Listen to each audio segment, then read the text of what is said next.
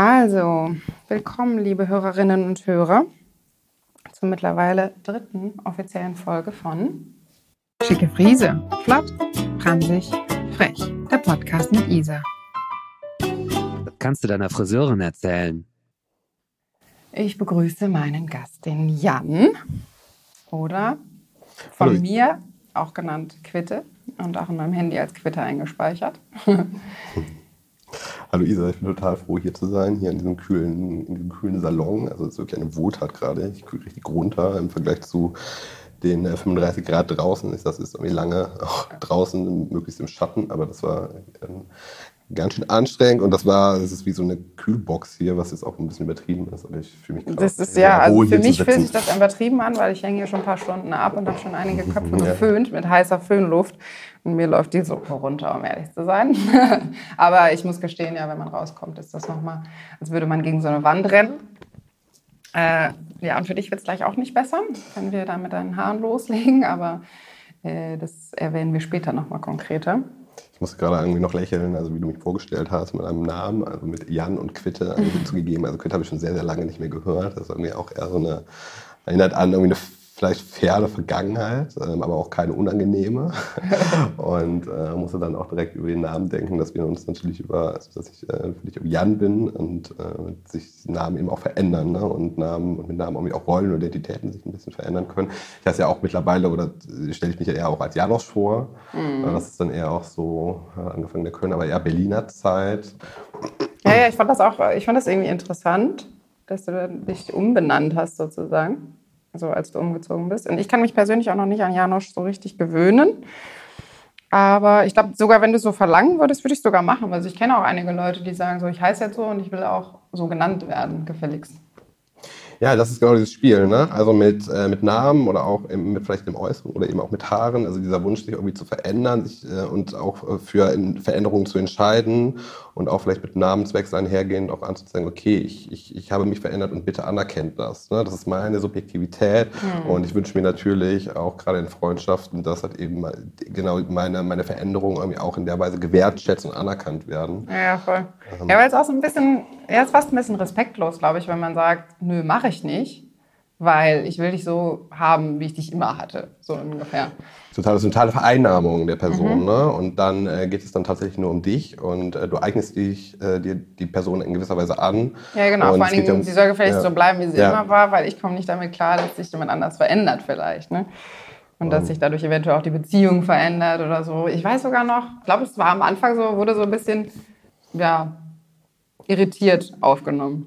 Ja, das haben mehrere Menschen gemacht. Und ich habe tatsächlich sogar auch in diesem Übergang von Köln und Berlin und auch so veränderten Freundschaften oder auch so Kontexten äh, tatsächlich auch echt einige Kritik dafür bekommen. Und das wurde auch so ein bisschen psychologisiert, also von ein, zwei Personen, also Mhm. Ja, dass ich irgendwie in so Identitätskrise irgendwie stecken würde. Ja. Und in gewisser Weise war das ja sozusagen eher eine Krise in der Weise, wie halt äh, eine Freundin und ein Freund also mich wahrnehmen kann und auch vielleicht, äh, wie diese Person schlecht auch vielleicht mit Veränderungen umgehen kann. Mhm. Und das hat mich auch sehr getroffen, muss ich ehrlich sagen. Ich fand das sehr schwierig und ähm, ich habe gemerkt, wie ich auch in, versucht habe, das irgendwie zu erklären und das auch noch zu erklären, wie dieser wie das entstanden ist, dass es auch noch eine Verbindung gab. Ich bin ja umgezogen damals irgendwie von Köln nach Berlin, dass irgendwie der Name schon sozusagen noch im Kölner Kontext entstanden ist und überhaupt der Name auch schon sehr alt ist, aus meiner Kindheit eigentlich stammt und ich den sozusagen wieder herausgeholt habe oder eine Person in gewisser Weise den Namen wieder für mich entdeckt hat. Und ich fand den total toll. Und das war für mich auch nochmal ein ganz neuer Blick auf für mich zurück auf meine frühe Kindheit.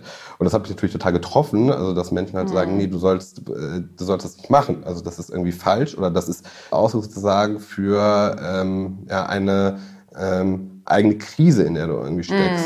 Und ähm, ich Anstatt dachte, so hey, warum? Das ist doch einfach ne? positiv. Es ist doch für mich auch Empowerment, also selber für mich zu entscheiden, wie ich genannt werden will oder wer ich sein will. Und das und gerade auch in so Phasen der Umzüge. Also ich habe lange Zeit in Köln gewohnt und habe mich dann irgendwie entschieden, nach meinem Studium nach Berlin zu gehen. Und das war ja total offen. Also ich hatte irgendwie noch keinen Job und ich dachte, ich will jetzt einfach hingehen und ich möchte halt irgendwie auch nochmal versuchen, etwas anders zu leben. Ich möchte nicht halt mein ganzes Leben überwinden und irgendwie neu anfangen.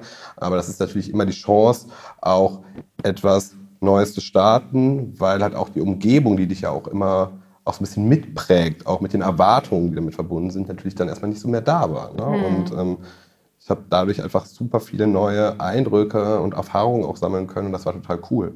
Ja. ja, vielleicht haben die Leute irgendwie Angst, dass äh, man sich sowieso verliert Mhm. oder so, weil man plötzlich jemand ganz Neues sein will. Äh, das bedeutet ja irgendwie auch, dass man das alte Ich vielleicht nicht mehr sein will. Ja, spannend, dass du den Begriff verlieren irgendwie ansprichst, weil es genau auch die Formulierung auch war, äh, ich würde verloren gehen. Also ich würde jetzt irgendwie in der neuen Stadt verloren gehen oder Jan oder Janusz sei total verloren.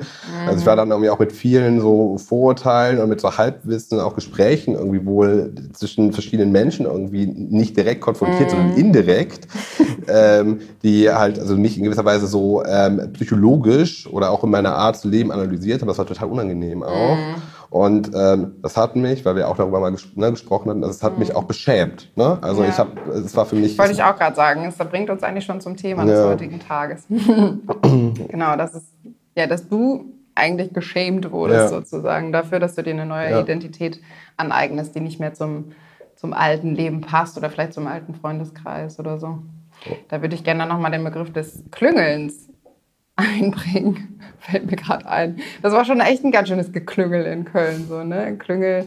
Was ist eigentlich der Klüngel? Das ist eigentlich ein Begriff aus dem Karneval, ne? Das Klüngeln ist eigentlich so eine Art von, ähm, von Vetternwirtschaft eigentlich. Also Menschen ähm, stehen in bestimmten Beziehungen zusammen und unterstützen sich, aber in einer Art und Weise, ähm, andere dabei aber auch auszuschließen und sich zu überbevorteilen. Genau. Und die das- zum Klüngel ja, dazugehören, sozusagen, die sind überbevorteilt gegenüber Genau. dem Pöbel. Aber das kann natürlich auch irgendwie auch, ähm, im Privaten halt passieren, dieses Klüngeln. Also Mhm. dass halt Menschen irgendwie enger zusammenrücken, aber dieses Zusammenrücken geht meistens irgendwie auch nachher, sich irgendwie ähm, abzusichern, Mhm. Privilegien vielleicht auch abzusichern. Und dieses Geklüngel ist dann meistens auch gegen andere Personen gerichtet. Genau, ne? Weil es ja, einer deswegen fiel mir das jetzt ein. ist. Ja, ja, wir Mhm, sind so der enge. Kreis, so, und wenn da jemand ausbricht, Ja. so, dann ist das direkt erstmal so, "Hö, warum bricht er eigentlich aus und warum will er nicht mehr mit uns sein? Wir sind doch der, der, der Klüngel sozusagen. So ein bisschen auch mit Wert verbunden. Ja. Ne? Und die Person gehört genau nicht mehr zu unserem Kreis. Er bricht die Regeln, Mhm. die Person bricht die Regeln. Und ähm, dadurch gehört sie nicht mehr dazu, weil sie halt irgendwie auch vielleicht gefährlich irgendwie ist. Das ist jetzt ein sehr, sehr harter Begriff, aber sie Mhm. irritiert dann. Und so Irritationen, die von anderen hervorgerufen werden, führen je nachdem dann auch zu Sel so Selbstbefragung bei anderen Menschen. Und Mhm. um da erst gar nicht hinzukommen, also sich selber auch vielleicht hinterfragen zu müssen, ist es natürlich viel besser, ähm, diese andere Person einfach als anders zu beschreiben und auch eher negativ mit negativen Eigenschaften. Ne? Das ist so, es gibt den Begriff des Otherings. Ne? Also du machst dich als zu, nom- zur, äh, zur Norm, du bist normal und vielleicht ist deine Gruppe auch normal und diese Gruppe gibt sich gegenseitig das Gefühl, auch normal zu sein. Aber diese Normalität wird immer auch erzeugt durch sozusagen eine Abgrenzung zu denen, die nicht normal sind. Und das ist nicht einfach nur so ein dass man eine Vielfalt irgendwie feiert ne? und dass man sich freut, dass man unterschiedlich ist, sondern diese anderen sind in gewisser Weise bedrohlich und sie müssen als solche auch markiert werden. Ja. So, und jetzt machen wir dich noch anders, Mhm. anderer, andersrer. Wie ist die, der Superlativ von anders? Mm, Es gibt nur anders. Also es gibt nur anders. Anders ist noch anders. Noch mehr anders gibt es eigentlich Nee. gar nicht. Das sieht noch anders aus. Das habe ich, glaube ich, häufiger mal gehört. Das sieht noch anders aus als vorher. Das ist eine sehr schiefe, schiefe ist ganz Formulierung. weird, ja. Aber das ist genau der Versuch. Also wie kannst du dich sozusagen abgrenzen? Ich möchte anders sein, aber ich möchte noch mehr anders sein. noch als mehr anders als alle anderen, genau. ja, und äh, ja, der Jan ist seiner, seiner Frisur lange treu geblieben jetzt. Beziehungsweise er bleibt eigentlich auch seiner Frisur treu. Ich versuche ihn ständig zu überreden, ähm, was Neues zu machen. Aber Jan kommt alle vier Wochen oder manchmal auch drei Wochen wieder hier hin, um seinen Undercut nachzurasieren und das Längere, was oben drauf ist, ein bisschen so um einen halben Zentimeter zu kürzen. Ähm, generell bist du eigentlich deiner Frisur so immer ganz treu geblieben, ne? Ich bin irgendwie sehr äh, geschmackskonservativ. Also ich habe also auch bei dieser Frisur das Gefühl, also ich mag die, die passt irgendwie zu mir und ähm, kann mir da gerade so Frisur, von der Frisurstruktur kaum Veränderung vorstellen. Ich bin auch, glaube ich, echt geschmackskonservativ, dass ich sehr lange an einem bestimmten Stilien irgendwie auch hänge. Und, ähm, Ich auch erinnere mich nur an deine Leggings. meine Leggings, die ich aber auch immer noch trage, je nachdem, auch im Winter, Ja. aber nicht mehr so viel. Ah, ja. Oder auch sozusagen den Style, den ich im Sommer irgendwie habe, also mit einer relativ kurzen, kurzen Jeanshose Ja, und stimmt. einem schwarzen äh, T-Shirt, also oh- ohne Ärmel. Das ist eigentlich so der Style, in dem ich mich irgendwie aber auch sicher fühle und gut aufgehoben fühle. Und Mhm. ähm, Aber ich versuche natürlich immer noch ein bisschen Variation reinzubringen. Es gibt immer so Nuancen, die anders werden. Aber auch gerade bei den Haaren, also ich hatte ja auch irgendwie sehr, sehr lange Dreadlocks, auch zehn Jahre, also verdammt lange Zeit. Und ich habe auch irgendwie rückblickend gedacht, wow, das war vielleicht fast zu lang. weil auch diese Dreadlocks sehr, sehr stark auch mit einem bestimmten Identitätsbild irgendwie auch verbunden waren. Also es war in der Schule natürlich total cool, ne? Also wow, Dreadlocks, auch wenn die am Anfang super scheiße aussahen, alle irgendwie mich ausgedacht haben, war ich irgendwie auf der guten Seite, ich war auf der richtigen Seite. Ne? Es war so ein bisschen, es war experimentell, es war ein bisschen revoluzerhaft, es hat irgendwie dazu gepasst, also mhm. äh, mit 16, 17 Jahren. Und es hat mich auch sozusagen in das Studium gut reingebracht, in der Weise mir das Gefühl zu geben, okay, auch ich bin auch anders in einer mhm. positiven Art und Weise und mhm. habe mir darin gefallen. Insbesondere, ich habe Politikwissenschaften studiert an der Universität, Universität Bonn und die Universität Bonn ist eine durchaus ich sagen, von den Menschen auch von den Professorinnen, also eigentlich sollte ich gar nicht gendern, weil es waren nur Professoren, also männliche mhm äh, Lernende, eine sehr, sehr konservative, wertkonservative Universität auch. Aber ich habe mir irgendwie darin gefallen, irgendwie so ein bisschen da aufzufallen. Und mhm. das war auch irgendwie gar nicht negativ, habe ich das Gefühl.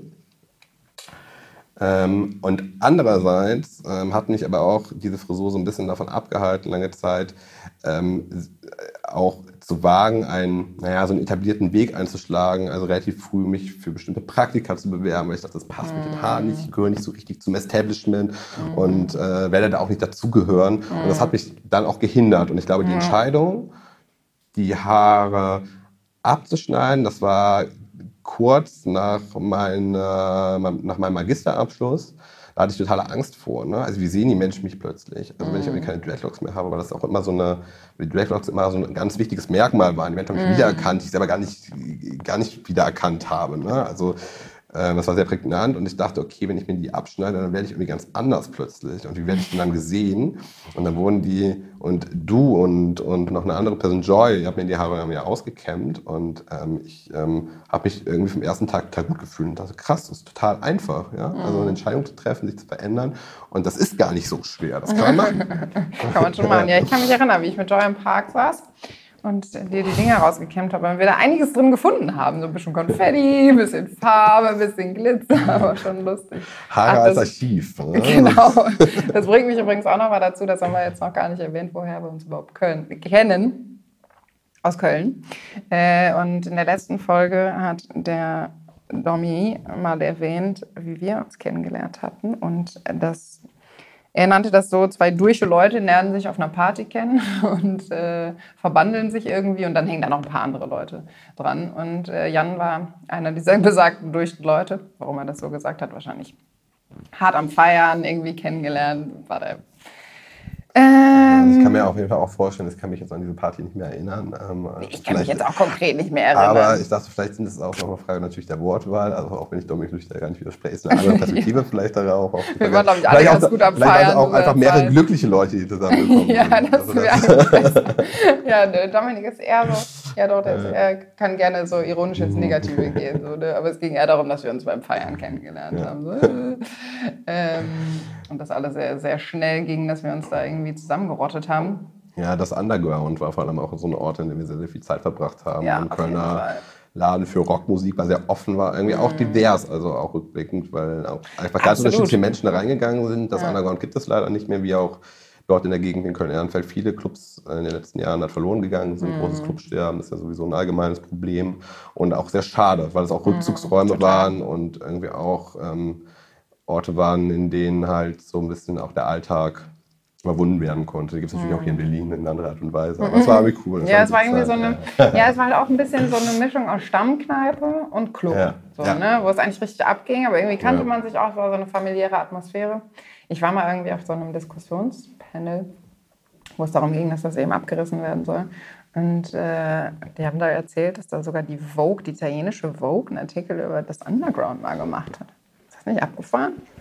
Das hat auf jeden Fall einen großen Stellenwert anscheinend international gehabt. Ja, da wurde auch ein Stück weit auch äh, Kölner Nachtkultur und Kölner Kultur mhm. auch ähm, planiert. Ne? Und mhm. ähm, ich glaube sozusagen dieser Wert dieser Orte als Kulturorte ähm, wird, glaube ich, in den letzten Jahren wurde das auch mehr und mehr entdeckt. In Berlin sind jetzt irgendwie auch äh, Clubs sogar als Kulturorte anerkannt. Ah, ja. Ja, das, ähm, und es gilt sozusagen nicht mehr als sozusagen Jetzt seit Corona oder?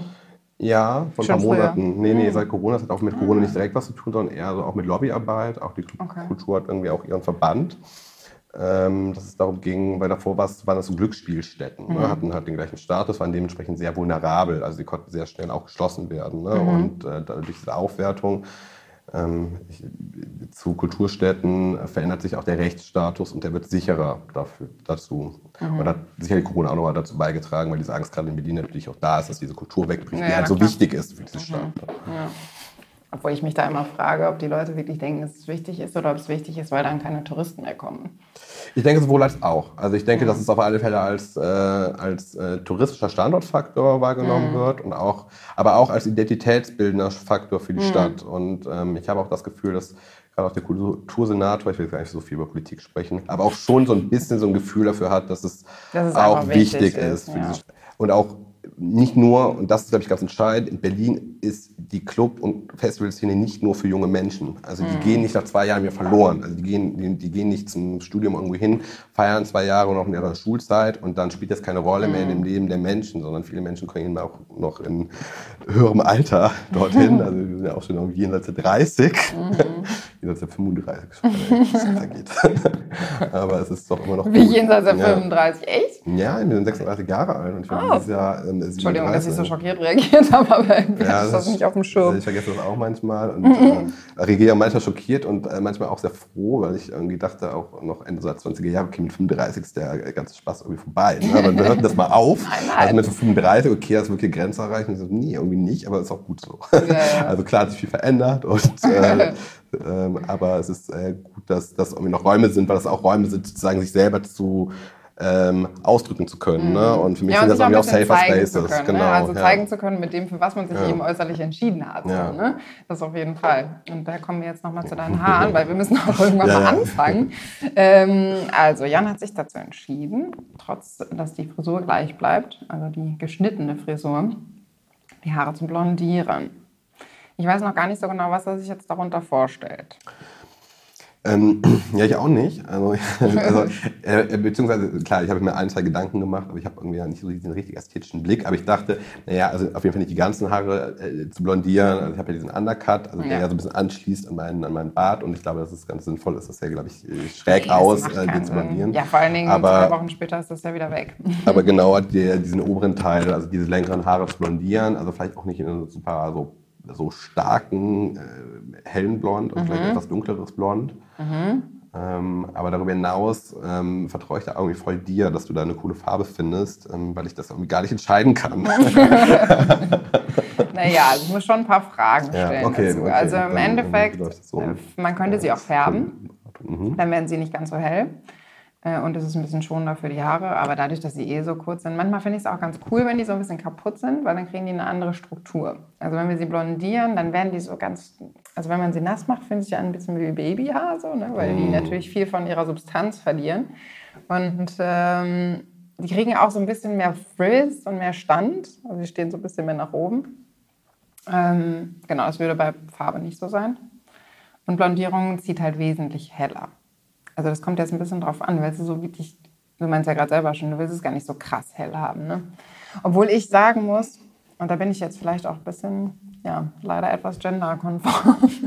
Ich finde bei Männern persönlich eigentlich immer fast schöner, wenn die Haare viel, viel doller aufgehellt sind. Also so ein bisschen extremer. Okay. Also ich kann das sozusagen in so, in so eine Gender-Ästhetik gar nicht einordnen, aber ich glaube, ich vertraue dir einfach mal, dass das vielleicht einfach Ja, aber Frauen, äh, Frauen wollen meistens, also es ist jetzt voll der Erfahrungswert ne? und auch irgendwie so natürlich mein total subjektives ästhetisches Empfinden.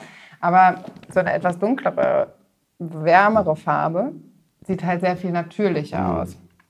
Ah ja, und das ist schon auch interessant. Genau, also, ne, also sozusagen die Haarfarbe eher als Begleitung, ne, also so Genau. normalen Stil. Also Genau. die Haarfarbe Oder halt was anpassen. Auffälliges. Ja, genau. Ja. Und ich glaube, in diese Richtung sollte es eher gehen. Also wenn ich das schon mal mache, ne, Das habe ich mir nämlich auch gedacht, Dann kann ja. es auch mir auch auffallen. Also dann soll es sozusagen auch irgendwie eine Veränderung irgendwie sein, die mir und auch vielleicht anderen auffällt, auch wenn ich natürlich völlig unabhängig bin von den Blicken anderer, aber es soll auch anderen gefallen. Ja, klar, Und, ähm, genau. Und dann machen wir es doch so. Ich muss im Übrigen darüber nachdenken. Ich habe mir mit 14 oder 13 schon mal die Haare blondiert. Oh Also ja. das war, ja, das war diese, diese Boygroup-Phase.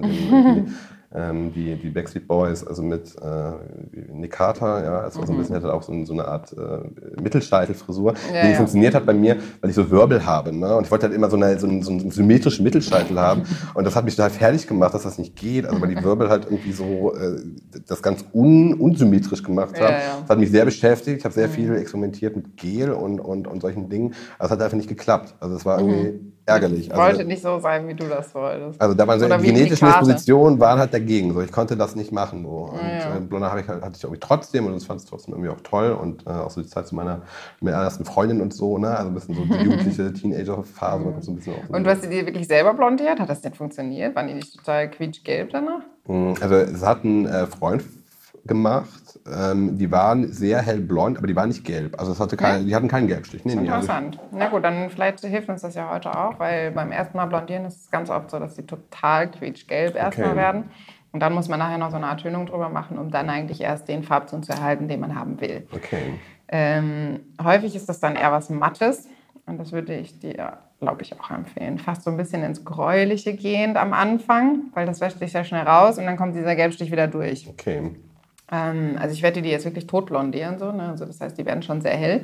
Das ist jetzt äh, nicht die Frage, aber ich würde sagen, wir entscheiden uns gleich in der kleinen Pause, wenn die Blondierung einwirkt, zusammen, welchen Ton wir am Ende nehmen. Ja. Was für einen Vorteil das hat, ist, ähm, du bist total flexibel mit weiteren Tönungen sozusagen. Also wenn du jetzt mal Bock hast, dir auch mal blau zu machen oder mal pink oder mal gelb oder so, wenn ähm, dir der Sinn danach steht, oder vielleicht irgendeine Strähne reinzumachen, dann funktioniert das sehr, sehr gut. Das ist auch total cool, weil ich finde lila Haare super. Das ist natürlich jetzt die Chance, ne? Also nochmal ganz Das ist jetzt die Chance, genau. Deswegen lass uns mal ruhig so hell Ja. wie möglich ziehen. Ja. Und, ähm, bevor wir dann jetzt damit loslegen und ich dir das einpinsele, willst du vielleicht noch mal kurz zusammenfassen, obwohl wir jetzt auch schon einige Themen angeschnitten haben, wo, was du dir überlegt hast, was das eigentliche grobe ja, Oberthema Mhm. für heute sein soll. Also was dir so am Herzen lag, worüber wir sprechen sollen. Also wir haben es ja schon ein bisschen angerissen, ne? Also Mhm. ich habe irgendwie mich in den letzten Wochen viel mit Scham beschäftigt und äh, sozusagen gesellschaftliche Schambarrieren. Also die Äh, da können wir ganz noch, kurz noch mal ein bisschen Werbung machen für den Podcast, den du auch mir empfohlen hast. Wie hieß der nochmal? Ähm, Unverschämt unverschämt und, und- unbesprochen. Genau. Eine äh, total tolle Podcast-Serie, genau, die mich auch da inspiriert hat, in der halt zu verschiedenen Bereichen über Scham gesprochen wird. Mhm. Ähm, psychologisch, gesellschaftlich. Und ich war da halt vor allem auch sehr ähm, fasziniert von einer Folge, in der, und ich weiß leider gerade gar nicht die Podcast-Moderatorin, vielleicht können wir das noch, äh, Oh noch reinschneiden, Ja. aber ein Interview geführt hat mit einer Person, die ich indirekt kenne, mit Namen auch Tadjo nicht. Müller. Müller ist äh, Klimaaktivist, ich will gar nicht so viel über ihn sprechen, aber er, die, seine, seine eigene Identität als Homosexueller, als HIV-positiver Mensch und äh, mit einer auch sehr ähm, ausschweifenden Sexualität, wie er es irgendwie selbst beschreibt, und er sich dann mit Scham auseinandersetzt und sozusagen auch die Bedeutung von Scham im Hinblick auf Klima und Klimaaktivismus. Obwohl das ein bisschen zu kurz gekommen ist, finde ich. Also Ja, immer mal so angerissen, Ja. aber ansonsten, Ja. ich war richtig beeindruckt. Ja. Ich habe ein paar Tränchen verdrückt, so muss ich sagen. War schon spannend. Also das Thema Shaming überhaupt und wie viele Themen man da ja auch aufmachen kann. Ja, und es ist halt irgendwie eine, ähm, diese, das Scham dich halt zurückhält, dich selber zu trauen und irgendwie frei zu werden. Und frei natürlich nicht an sich, aber sozusagen dich zu befreien, also von Grenzen, also die du halt irgendwie fühlst, aber die du gar nicht haben möchtest und die du überwinden möchtest. Und da diese gesellschaftlichen Schambarrieren, von denen man ja irgendwie spricht, das ist halt irgendwie genau ein Punkt, in dem wir alle drin sind. Und ich merke, wenn ich auch zurückgucke, dass mich das immer wieder sehr zurückgehalten hat. Und um das zu verbinden halt hier mit ähm, unserem Podcast hier bei, bei der schicken Friese, ist natürlich auch die Frage, also wie ist halt der Style, ne? oder was, für was entscheidest du dich? Ähm, für eine andere Frisur, die dich eventuell anders macht, die Menschen gucken auf einen anders, fragen vielleicht irgendwie auch nach und, und alleine diese Fragen sind ja schon fast obszön, ne? also warum hast du dir jetzt blonde Haare gemacht? Dann wirst du von die Ecke hm, weil ich das wollte. Ne? Und gerade als, als Jugendlicher war das total, also gerade auch als männlich sozialisierter Jugendlicher, da galt es eigentlich, Frauen gucken auf ihren Style, ja, also richtig, also, äh, also richtiger sexistischer Scheiß so, ne? Und Jungs, also bei denen ist das immer so indirekt, ne? Die entwickeln sich ein bisschen weiter, aber das sollte nie sozusagen so bewusst passieren, ne? Also, weil das war dann uncool, das war dann irgendwie nicht so richtig männlich. Oder so. Und Als, dann kam ja irgendwann der Begriff Metro Ja. auf, ne? Oder Metro? Metrosexualität, Ja, ja, sozusagen so, ne? Also dass du Grenzen so zwischen sagen so äh, traditionellen Frau- und Männer-Styles irgendwie mhm. aufgelöst worden sind. Das hat sich auch ein bisschen verändert, das hat mhm. sich auch diversifiziert und vielleicht ist Berlin ja auch eigentlich so ein Ort, in dem ja viele sich sehr expressiv ausprobieren mhm. ne? und sehr viel mit dem Style auch ähm, versuchen und auch eine Aussage, eine Message irgendwie bringen. Aber ich merke selbst, dass mir das immer noch dass ich das immer noch schwierig finde manchmal, mm. weil ich das mhm. Gefühl habe, okay, das ist ja so voll aufgesetzt, weißt du, so jugendliche Begriffe irgendwie, ne? Ja, ja. Und das ist, ähm, der tut so, irgendwas zu sein, ne? Und ja, irgendwie, genau. und ich finde es total doof, weil irgendwie eigentlich der, der Stil, also das, was du nach außen irgendwie trägst, also die Haare, dein Körper etc., ja eigentlich total empowernd sein kann, zu sagen, okay, ich habe da Lust drauf, ich finde das schön, ich finde es mm. ästhetisch und ich möchte das auch versuchen, ich möchte das zur Schau irgendwie, was heißt zur Schau tragen, aber ich möchte mm. damit so rumlaufen und ich möchte damit nicht äh, sozusagen von anderen Blicken irgendwie konfrontiert werden. Und das mhm. ist tief in uns drin. Ne? Das ja. sind nicht die anderen dann in dem Moment, die halt vielleicht auf dich schauen, sondern das ist sozusagen so inkorporierter, äh, inkorporiertes Schamgefühl, mhm. die halt die Gesellschaft setzt, in denen halt bestimmte Sachen okay sind und andere irgendwie nicht ja, so. Und das, das, und das, das, das spüren natürlich Teenager, mhm. spüren irgendwie aber auch schon Kinder. Und das spüren wir als Erwachsene auch so. Und gerade in der Weise, dass in äh, Berlin ja so ein alles geht, aber es stimmt gar nicht. Es stimmt überhaupt nicht. Ne? Mhm. Ne? Also es ist total schwierig, ähm, trotzdem einfach sich bewusst zu, äh, für was zu entscheiden und auch anders zu sein. Und da ja. ist sozusagen die, ähm, sind sozusagen ganz viele Gesellschaftserwartungen drin, mhm die halt sozusagen in uns rein sozialisiert sind. Ja, ja ne? also und es gibt ja ne, Gruppen, also Generationen, dann äh, soziales Umfeld, dann gewisse ähm, Sexualitäten ja. und so weiter. Und in jedem dieser Umfelde gibt es natürlich auch wieder Dinge, die irgendwie nicht okay sind. Mhm. Ne? Aber ja, auf jeden Fall. Aber natürlich in diesen Gruppen, die ja auch dann Safer Spaces je nachdem sind, ne, in denen sich halt bestimmte Gruppen halt zusammenschließen, weil sie auch das Gefühl haben, sozusagen nicht zum gesellschaftlichen Mainstream oder zur Mehrheitsgesellschaft so gut dazuzugehören oder auch nur teilweise dazuzugehören. Mhm. Und da spielt das Aussehen ja eine große Rolle. Ne? Und auch dieser Vorwurf, auch wieder so ein typischer Vorwurf aus der sozusagen aus dieser gesellschaftlichen Mitte, aus der konventionellen mhm. Mitte, die sehen ja irgendwie alle so ähnlich aus, laufen ja irgendwie so einem Style hinterher. Nee, es geht auch darum, sozusagen so auch eine Idee zum Ausdruck zu bringen und zu sagen, ich mache das jetzt einfach. Also kurze Haare oder Das ist natürlich ne? richtig, aber trotzdem ja. gibt es auch innerhalb dieser Gruppen auch wieder Shame. Ja, ne? klar. Ne? So, dann kommst du da halt, ja. keine Ahnung, mit deinen Ballerinaschüchen an oder ja. so. Was hast du denn ja. für Schuhe an? Das ist dann nicht dein Code, ne? Also genau. Gesellschaften funktionieren auch, also oder Gruppenzugehörigkeiten funktionieren über Codierungen, also in der Sprache.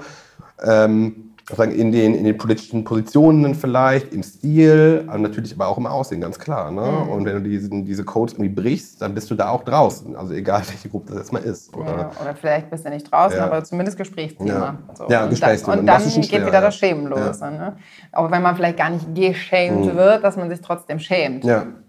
Genau, und es ist irgendwie auch genau dieses sich selbst, also sich schämen über sich selbst oder sagen, geschämt zu werden. Mhm. Das ist natürlich gar nicht so ein großer Unterschied irgendwie, mhm. ne? weil schlussendlich dann das Gefühl ja bei dir auftritt und in gewisser Weise ist es immer ein, äh, eine gesellschaftliche Barriere, die ja zum Ausdruck kommt. Mhm. Ne? Obwohl, wenn ich mal überlege, es gibt auch Situationen, in denen man sich schämt, in denen man nicht geschämt wird. Also zum Beispiel in der Sauna. Ne? Also es gibt ja Leute, die einfach nicht so, noch nie in der Sauna waren mhm. oder so und die würden sich wahrscheinlich mega schämen, in die Sauna zu gehen, obwohl sie überhaupt nicht geschämt werden. Genau, aber sie werden geschämt oder durch ihre, oder sie haben ein Schamgefühl entwickelt ja, stimmt, im, ja. äh, in der Auseinandersetzung um Körper und um Nacktheit mhm. und ich merke, dass das auch bei mir ähm, also auch wenn ich auf meine eigentlich relativ konventionelle Sozialisation zurückgucke, auch in meinen Teenagerjahren, dass es ein langer Weg irgendwie war, auch ähm, gewisse Konventionen, also die mich eigentlich aber auch nur von Dingen abgehalten haben und mich äh, eingegrenzt, begrenzt haben, limitiert haben, nach und nach zu überwinden, also erstmal zu analysieren auch, also und auch diese dann zu überwinden. Und Nacktheit ist beispielsweise auch ein guter Punkt. So, mhm. ne? ähm, ähm, Wir bleiben jetzt aber mal bei den Haaren, ja, ja. das Thema viel zu weit. ja, äh, wir sind auch direkt, also als du mir das Thema sozusagen genannt hast, über was du gerne sprechen möchtest, was ich auch total schön fand, dass wir nicht einfach so nur rumpalabern,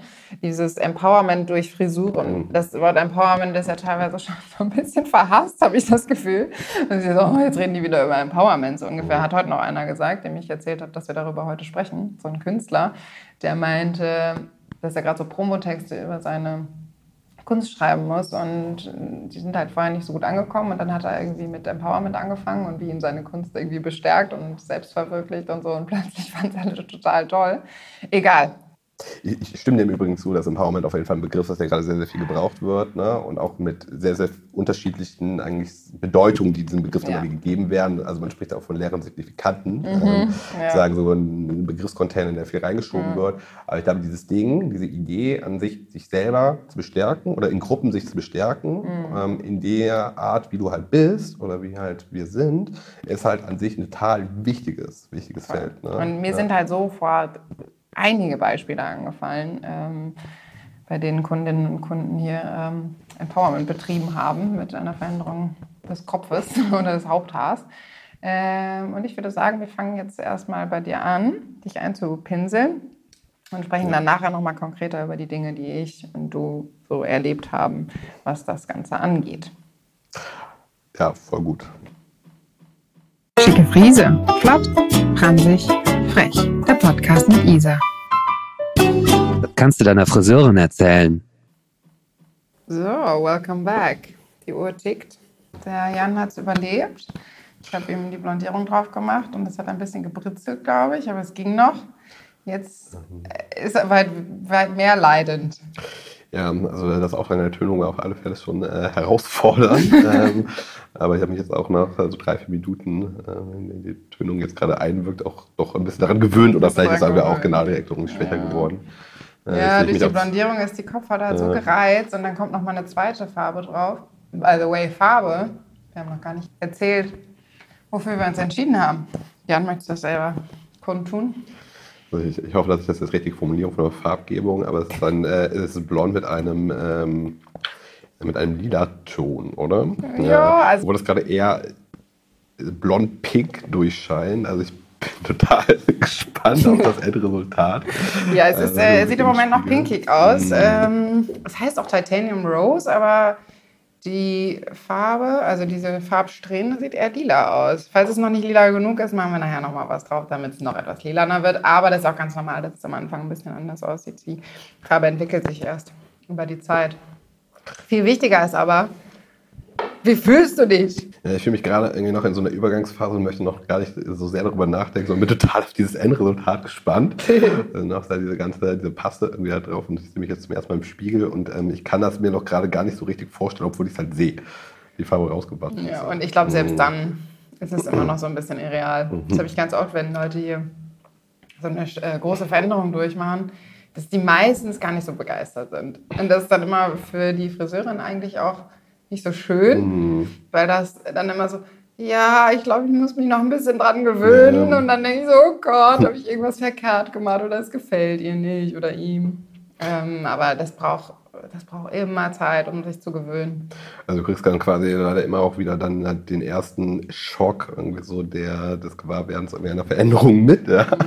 Und, und für die Menschen Ja, ist es dann erstmal irgendwie auch negativ, das ist natürlich irgendwie schade. Und, äh, aber es gibt bestimmt auch irgendwie auch Menschen, die da so um den, äh, symbolisch um den Hals fallen und sich total freuen. Und, Ja, das gibt es auf jeden Fall Ja, auch, klar. Die Leute, die sich dann so mega doll freuen und auch so ein ganz neues Lebensgefühl bekommen. Ne? Also es ist ja auch manchmal ganz gut, dass das ziemlich lange dauert.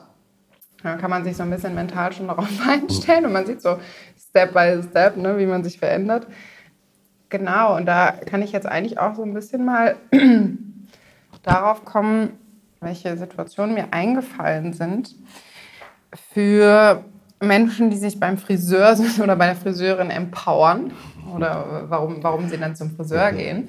Ähm, Nummer eins, Frauen, die sich die Haarfarbe rauswachsen lassen und dann ihr Grau am Ansatz rauskommt. Tatsächlich nach der Corona-Krise oder während der Corona-Krise jetzt ganz oft, weil die hatten dann so lange keine Zeit, das nachfärben zu lassen, dass dann der Ansatz schon so groß war und sie sich dann gedacht haben, naja, komm, jetzt kann ich es ja mal probieren. Und äh, ich stelle da echt extreme Effekte so da. Man merkt richtig, wie die so selbstbewusster werden. Weil du über Jahre meistens ja irgendwie ein bisschen was von dir versteckt hast. Vor allen Dingen dein Alter. Ja, so eine, wie so eine Emanzipation. Ne? Also du ähm, machst dich frei sozusagen von diesem, von diesem Zwang, eine bestimmte Farbe halt immer wieder annehmen zu müssen, um was genau zu übertünchen oder so. Und zu merken, es geht auch ohne. Und ähm, leider äh, werden solche äh, Prozesse oft eben erstmal durch mh, Zwänge irgendwie vielleicht ausgelöst oder sowas. Also in diesem Fall war die Friseurin einfach zu. ja, genau. Dann wäre das vielleicht gar nicht passiert. Das ist vielleicht irgendwie auch Obwohl ich häufig auch Leute da so ein bisschen zu überrede, ähm, weil das meistens sehr viel besser aussieht. Also Mhm. das, ich finde, so silbriges Haar sieht so toll aus und dieser Ansatz, der dann rauskommt, schon ja nach zwei Wochen, sieht so bescheuert aus. Man sieht ja Mhm. sowieso, dass die Frau eigentlich graue Haare hat. Es gibt tatsächlich Fälle, wo die Leute wesentlich älter aussehen mit grauen Haaren. Ähm, aber ich hatte zum Beispiel eine hier, die hat sich dazu entschieden, das Grau rauswachsen Mhm. zu lassen oder das Weiß, wie auch immer.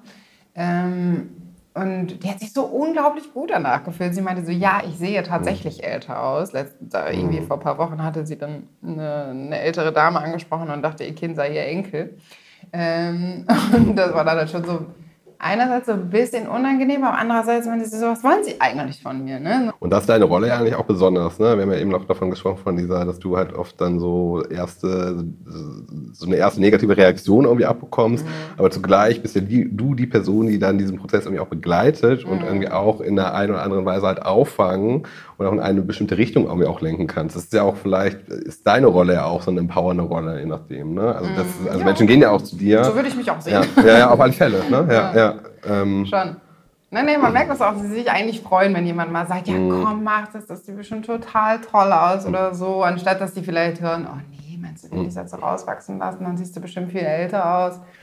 Meine Mutter hat mir mal gesagt, dass einer ihrer Friseure, als ich mal irgendwann nicht da war, gesagt hat, dass es eigentlich auch viel natürlicher aussieht, wenn man, weil das ja von der Evolution irgendwie auch so gedacht ist, ne? weil die Haut wird auch ein bisschen fahler und so, ne? ein bisschen, ein bisschen weniger, hat ein bisschen weniger Farbe meistens, hat tiefere Falten ja auch und alles, was sehr dunkel ist, betont das noch ein bisschen. Und wenn du halt weißes Haar hast, beziehungsweise grau oder weißgrau, dann äh, sieht man eigentlich eher frischer aus. Ne? Das ist, glaube ich, eher auch so ein bisschen gesellschaftlich konnotiert. Graue Haare, alt.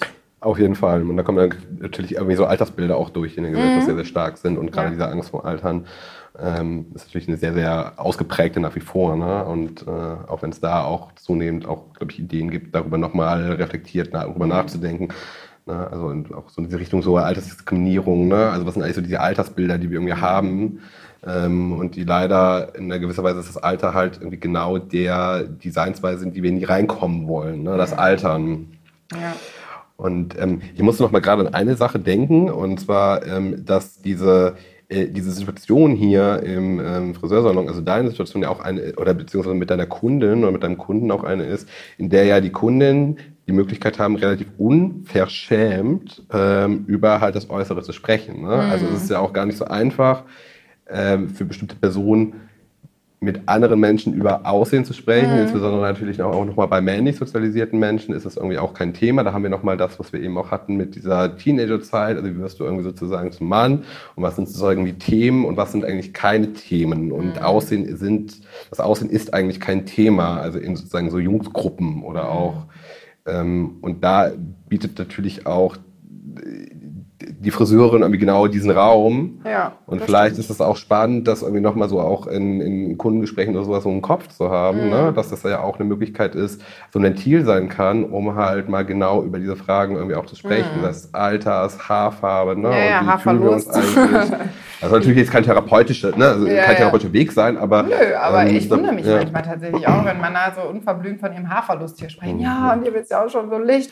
Ja, und sich da auch so ein bisschen verletzlich zu zeigen. Ich habe mal einer Person gesagt, da habe ich nämlich wirklich gedacht, das macht hier keinen Sinn mehr mit einem Haarschnitt. Das müsste man eigentlich abrasieren. Ne? Und dann habe ich nur gefragt, wie wäre es denn, wenn wir es einfach mal abrasieren? Und da war der total pikiert und meinte so, oh Gott, ist es wirklich schon so weit? Müssen wir es jetzt schon abrasieren und so. Ne? Und in dem Moment zeigte er sich ja auch ein bisschen verletzlich so. Und hat gezeigt, so, das gefällt mir gar nicht, dass mir jetzt die Haare ausfallen. Und dann halt eben aber auch genau diese Reaktion zu sagen, okay, ne, der Körper verändert sich über die Jahre und auch die Haare verändern sich und auch Menschen, es gibt Menschen, die die Disposition haben zu Haarausfall, aber hey, mach das und das ist halt einfach sau cool, ja, und du wirst dich total freuen darüber. Und nimm das sozusagen einfach nur als als Veränderung mit, die dich irgendwie besser macht oder, Ja. oder dich weiterentwickelt. Ne? Und das ist einfach noch eine neue Situation. Man hängt immer so an dem Alten, auch an den Haaren sozusagen. Also klar, ich hänge auch an meinen Haaren, ich will auch keinen Haarausfall haben. So. ähm, äh, das ist natürlich irgendwie auch wieder genau so ein Schock des Alterns, Ja, ja. Ne? was ja auch immer auch mit Scham irgendwie behaftet ist. Zu Ja, und das, was du auch meinst, dieses, äh, dieses Gewohnheit an so eine Frisur Ja. und so, ne? das ist tatsächlich insbesondere bei Männern so, das habe ich glaube ich schon mal erwähnt. Genauso andersrum, als man, also zum Beispiel sich als Frau die Haare mal kurz schneiden zu lassen, ne? obwohl, was weiß ich, der Freund die gerne immer lang mag oder das halt eben das äh, Stereotype oder das Schönheitsideal ist, langes, volles Haar zu haben, sich einfach die Haare kurz zu schneiden. Genauso ist es bei Männern, sich die Haare lang wachsen zu lassen. Das ist auch so ein Ding, was in der Corona-Krise tatsächlich jetzt mehr geworden ist, dass die plötzlich, oh, mein Haar ist ja so schön jetzt habe ich ein paar, oh, und es sieht gar nicht so schlecht aus und irgendwie Frauen finden es auch ganz gut und so. Und ich habe viele Leute gehabt, also viele Männer gehabt, die sich jetzt haben lang wachsen lassen. Ein paar habe ich auch überredet tatsächlich und die sind richtig happy jetzt damit. Also ein paar habe ich so lange bearbeitet und ich habe gesagt, du hast wunderschönes Haar, so blonde Locken und immer kurz geschnitten, total traurig eigentlich. Und dann haben sie es gemacht und fühlen sich ja, irgendwie trotzdem stark damit, obwohl sie sich vielleicht nie vorstellen könnten, mal lange Haare zu tragen als Mann. Und zugleich den Vorteil, Friseursalons sind geschlossen, bei Nachfragen, die vielleicht kommen oder indirekt kommen oder das Gefühl, sich äußern zu müssen, naja, ich lasse mir die Haare gerade lang wachsen, weil ich kann ja nicht zum Friseur gehen. Und dann Genau, ist es halt dann allgemein gerechtfertigt und das ist dann gar kein Problem. Ne? Ähm, Dann ist das sozusagen einfach aus der Notlage heraus. Ja, und stimmt. Notlagen rechtfertigen natürlich dann auch genau, äh, vielleicht in dem Fall Ja, deine Haare so. ja. Ne? Obwohl es Ähm, ein bisschen traurig ist natürlich, Ja. ne? dass man so ein, wie so einen Excuse dafür brau äh, braucht.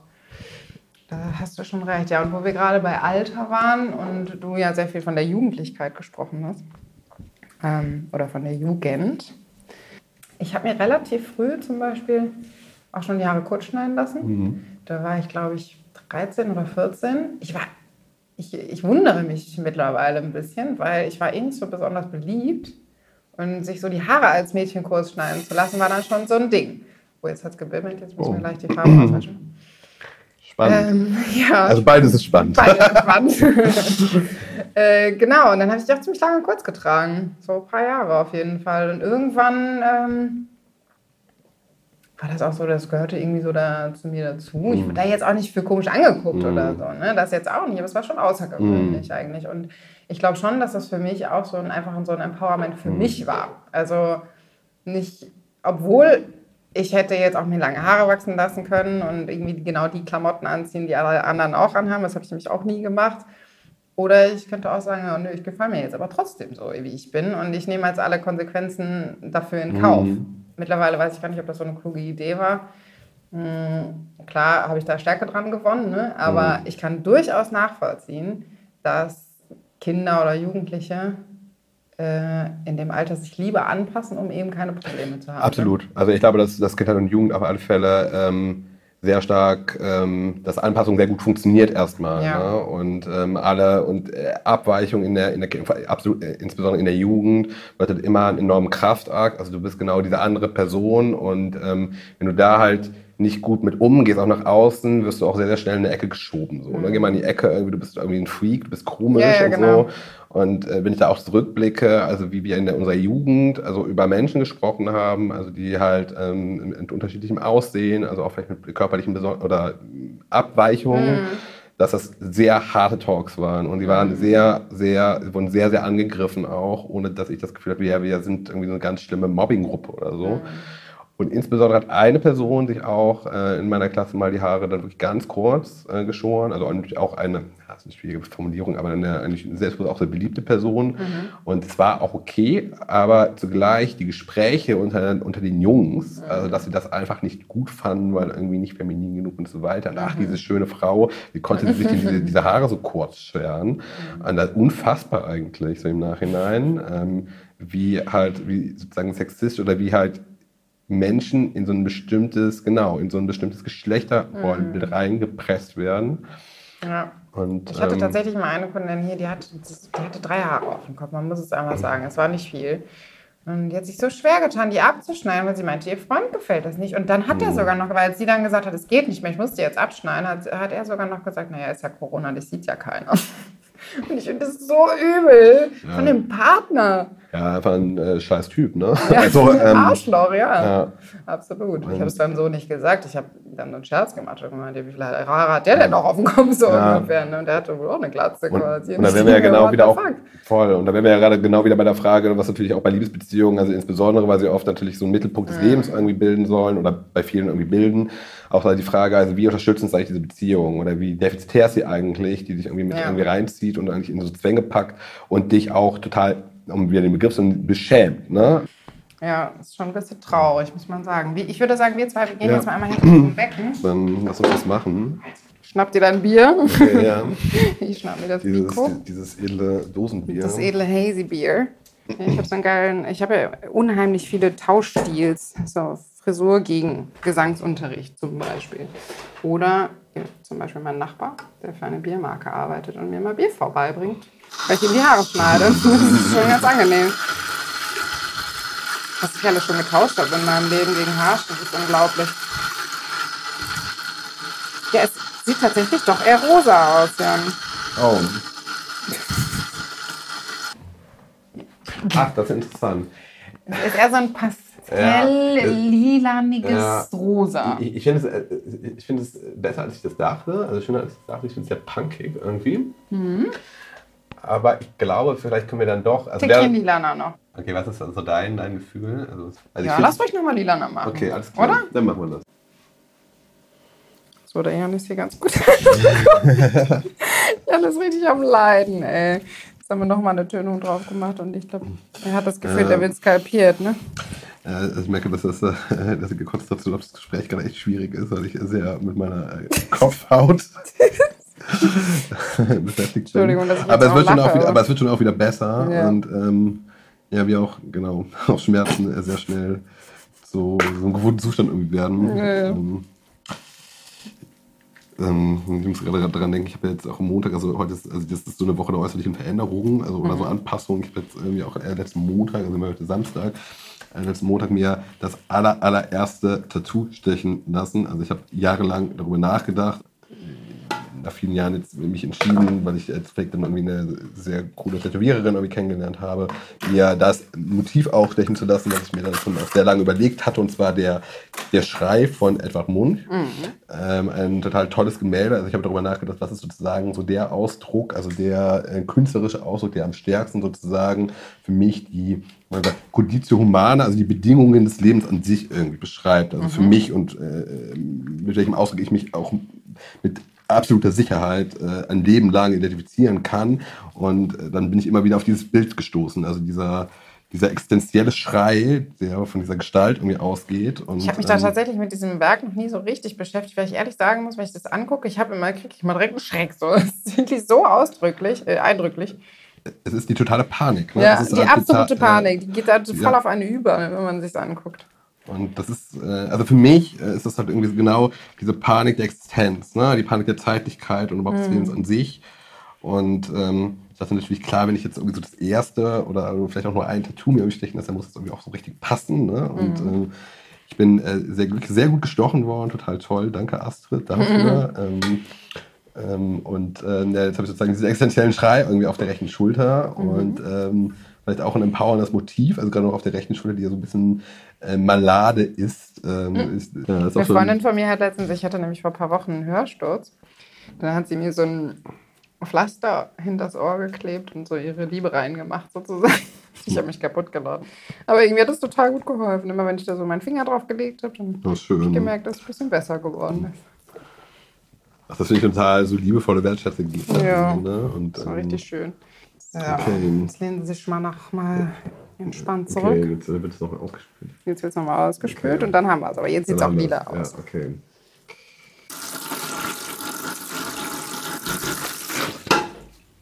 So, jetzt kommt die erleichternde Spülung drauf. Das äh, säuert die Haut wieder an, sozusagen. Weil die ganzen Farben, die sind halt so alkalisch und der pH-Schutz, ach, der Säureschutzmantel der Haut ist ja, wie der Name sagt, sauer.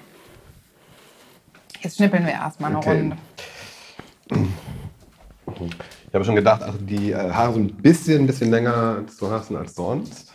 Bisschen länger? Ja, ist eigentlich ganz gut, weil dann lohnt sich halt auch. Ja, bisschen, genau. ne? Also schon auch ein bisschen kürzer. Der ganze Aufwand. Ich mache jetzt mal nur die Spitzen ab, sozusagen. Also ein bisschen so drei Wochen oder so, drei, vier Wochen. Ja. Also, genau. Dann noch mal den Ja, jetzt kann man ja. Gott sei Dank auch in Berlin schon wieder ein bisschen Party machen gehen. Ja. Das heißt, du kannst deine Frisur auch direkt Ja, anziehen. ja, ich freue mich. Ich mache jetzt mal kurz die Maschine Ja. an. Ich, Okay, wir haben wow. gerade Die Haare sind kurz geschoren an den Seiten, also der Undercut äh, 3 mm. 3 Millimeter, wie die, immer. Die Standardlänge ähm, seit Jahren, ja, seit zwei Jahren vielleicht. Also ich weiß gar nicht, wie lange ich äh, diese Frisur schon habe. Und ähm, gerade mit dem Blick in den Spiegel ist sozusagen das Endresultat langsam sichtbar. Und ich finde es ziemlich, ziemlich cool. Es sieht ziemlich punky aus, finde ich. Und ähm, mir gefällt es auch gut. Mm, Das ist auch so eine, also gerade auch was Haarfarbe angeht, dass ich auch lange Zeit dachte, ich möchte mir irgendwie keine blonden oder keine andere Haarfarbe machen, weil ich in bestimmten Kontexten mir dann unprofessionell äh, vorkomme und ich nicht genau weiß, wie das halt in Mhm. Ich kann, mich noch, bestimmten ja, ja. ich kann mich noch erinnern, dass ich manchmal gedacht habe, wenn du zu einem Bewerbungsgespräch gefahren bist und noch dein Nagellack drauf hattest, dachte ich so, oh, das ist so eine gute Idee ist irgendwie. Ich weiß es. Super. Das ist, ähm, ja, ich habe da immer auch von Fall zu Fall entschieden. Ähm, Mhm. Ich habe jetzt auch ähm, bei dem Bewerbungsgespräch, das ich dann hatte für den Job, den ich auch bekommen habe, Mhm. in diesem kleinen Verein, habe ich mich ganz bewusst dafür entschieden, ähm, den Nagellack irgendwie zu tragen. Mhm. Einfach, weil sozusagen die Idee, etwas anders zu denken und zu lernen und zu lehren, irgendwie auch Teil sozusagen der Vereinskultur sein sollte, Ja. so wie halt irgendwie die Selbstbeschreibung irgendwie war Verstehe. in der Vorbereitung davor und ich dachte, wenn das dann irgendwie nicht hinhaut, dann ist das irgendwie auch äh, schräg, dann will ich da auch gar nicht sein. Ich hatte aber auch schon mal für zwei, drei Bundesämter Bewerbungsgespräche, die mich im Endeffekt auch nicht genommen haben, aber da hatte ich, ähm, das ist so ein klar sehr konventionell Ja. formalisierter Ja. Prozess irgendwie auch ist und da natürlich die Anpassung Teil der Funktionslogik auch ist. Ne? Und diese Individualität eigentlich eher keine Rolle spielen soll Mhm. verschiedenen Gründen. Und da habe ich mich natürlich dann auch entschieden, ähm, den Nagellack. Also ich habe halt drei. Finger, die ich mir immer lackiere. In Rot ist gar nicht so super auffällig, also sozusagen nochmal für die Menschen. Kommt drauf an, Hier mit zuhören. wem. Ja, ja, Ja, wollte ich gerade sagen, ähm, kommt drauf an, wer dir gegenüber ja. sitzt. Ne? Ähm, Äh, ich finde mal eben die Haare. ja.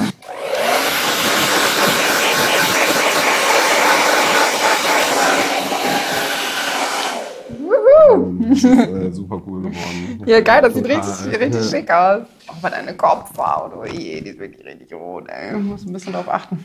Achso, das ist nicht die Farbe, sondern meine Kopfhaut. Okay. Zumindest nicht komplett, nee, die ist schon ganz schön rot. Nein, das ist auch die Farbe, ne? Weil so am Ansatz sind die Also- noch teilweise so ein bisschen pinker, aber äh, diese, die Kopfhaut ist schon ein Ja, bisschen, ja, ja. ein bisschen rot, aber das wird wieder vorbeigehen. Nicht so oft die Haare waschen jetzt. Okay. Nur mit Wasser. Nur mit Bisschen Wasser, Wasser drauf, damit da wieder dieser Fettfilm so ein bisschen draufkommen Mhm. kann. Okay, dann für die nächste ich Woche. finde, das kannst du richtig gut tragen, Ja. muss ich sagen. Das steht dir wirklich gut.